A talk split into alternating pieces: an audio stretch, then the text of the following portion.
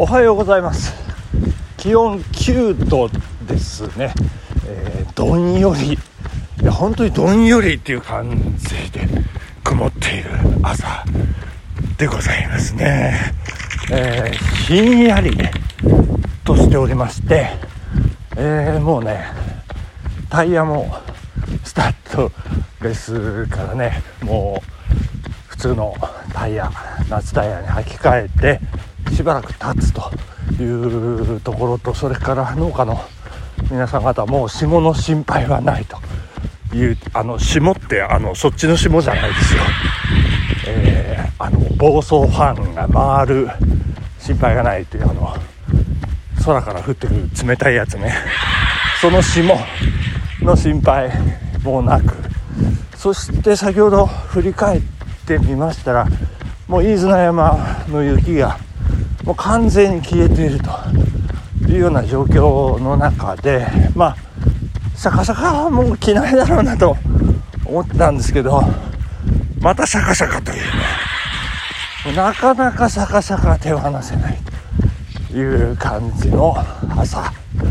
になっておりますね。えー、まあ、昨日もねえー、割と、まあ、10キロぐらいかなと思って割とあのしっかり走れまして13キロ。走ったということでね。いやそしておとといは、まあ、例の例の聖湖ということでございましてでまあまああの筋肉痛もねさほどじゃない感じ。でまあ成長してんのかなと思う反面なんか全然追い込んでねえのかなっていう。なんか反省もちょっとあったりなんかしまして、まあ、とはいえ、まあ、距離を踏むというね当初の目的を達成したのかなという感じで、まあ、4月がね、えー、こうもうずっと300キロ400キロっていうのが1年以上続いてたんですけどもうかなり久しぶりにもう280キロ、まあ、少々っていうような300に到達しないというねまあ、そんな月だったんですけども、まあ、月が変わって5月になってもこうゴールデンウィークねこう行事が目白押しでなかなか走れなかったんですけどそんな暗を吹き払うかのようなロングランということでまあまあスカッとしてますねやっぱりね。こう今まで平均値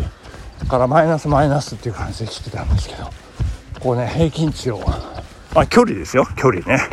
あの平均値をオーバードライブするこのスカッとした感じっていうのはね、えー、気持ちいいなということでそして今朝を迎えているという感じでござい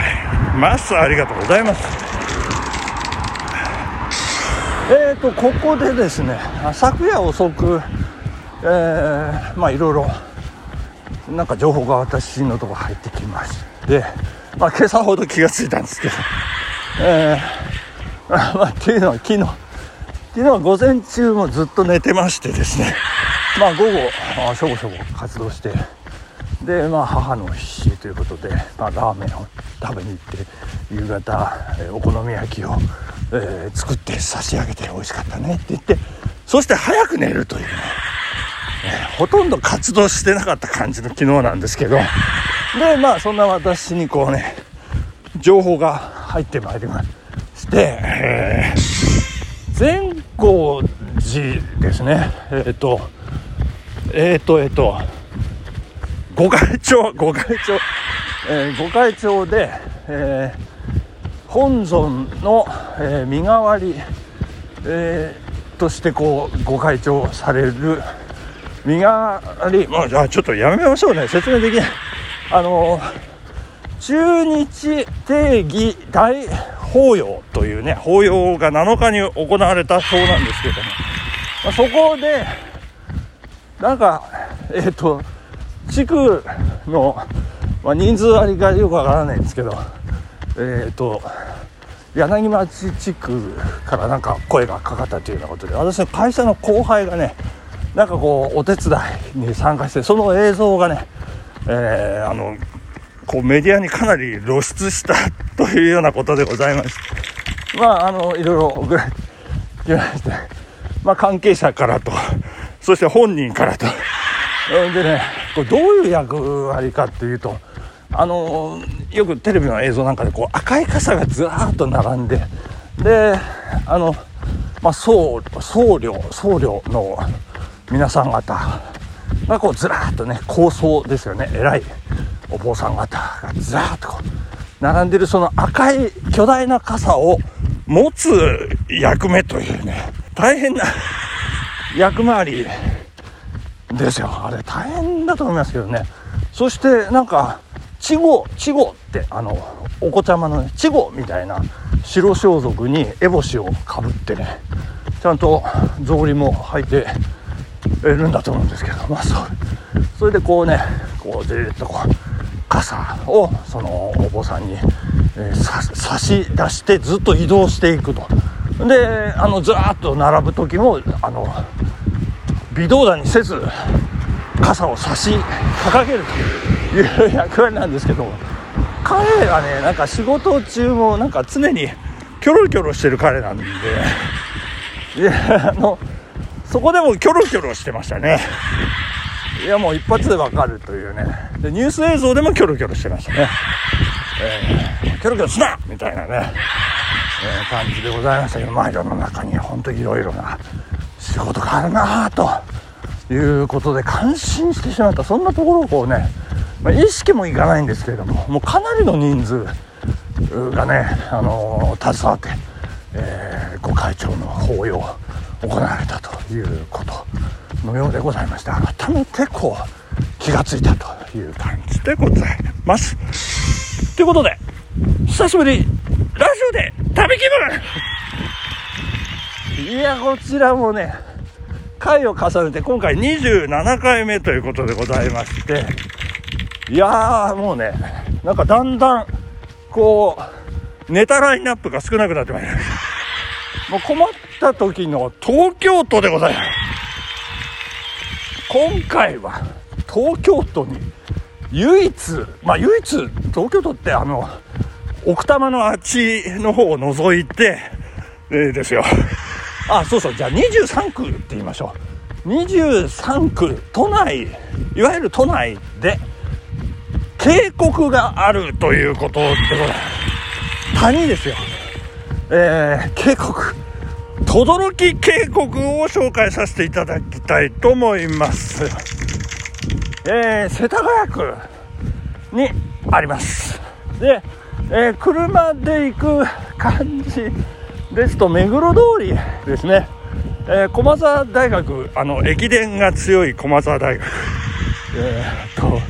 えー、あの日体大ですね。スポーツ全般が強い日体大の、えー、南を走る目黒通りを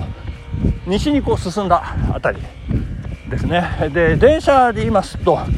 東急大井町線ですね。大井町線の、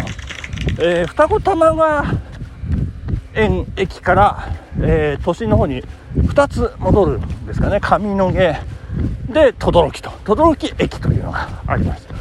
えっ、ー、と自由が丘から行っても2駅ですかね。九本仏九品仏と書いて九本仏等々力と。まあそんな位置関係ありますけれども。でその渓谷まあ、川がありますよ。それが切り立った谷のようになっておりましてね、えー、まあ、それが、えーと、多摩川に注いでるんですけれどもその渓谷がもう素晴らしい。もう本当にこれが都内ですかっていう感じで本当覚醒の川があるもうなんか夏も涼しい、え、感じでまさに高原に来てるかのようなね。いや本当に別世界これ本当に東京ですかっていう。しかも都内ですかっていうね感じの。いやすごいんでこれねあの行かれたことない方ぜひ、えー、足を運んでいただきたいと思うんですけども四季折々ね、まあ、花の咲く時期なんか桜もね綺麗、えー、そして不動尊、えーと、あれは轟不動なんていうのがありましてですね。もうなんか、えー、庭園があったりしていやもう、もう景色もね良かったりということでございます。本当に散策。もう若いねリア充の男女もねかなり多い。ということで、えー、あと若い女子のグループね、えー、もういなんかいらっしゃいます。非常にこうねいい雰囲気、えー、まああの当然あの人生の先輩の方々もねひょこひょこひょこひょこお散歩されてますけど、まあ、まあそんな方々もねもう世田谷区の高級住宅街ですからね。非常にこうあのセンスのいいねハイソサエティな感じの方々が散歩されているというそんな轟渓谷。でございますけどあの近くねあの私何回か行ったことありましてそのうちの1回は家内とえー、ラブラブ散歩をしたんですけどね、まあ、その時、まあ、あの近くねあこう近くの道を歩いてたところ、えー、ジャイアンツのですねあの大大投手菅野選手がね、あの歩いてらっしゃいまして、まあ、すれ違ってから気が付いたんですけどあすごい菅野選手だっていうような、ね、ことでございまして。いやいやそんな方がね普通に歩いて、えー、いるあ芸能人も多いそんな高級住宅街に忽然と現れるこう渓谷ということで今回短かったですけどね。轟、えー、渓谷紹介させていただきました。ありがとうございます。本日はこの辺りで時間でございます。ありがとうございました。気持ちいいですね。バイバイ。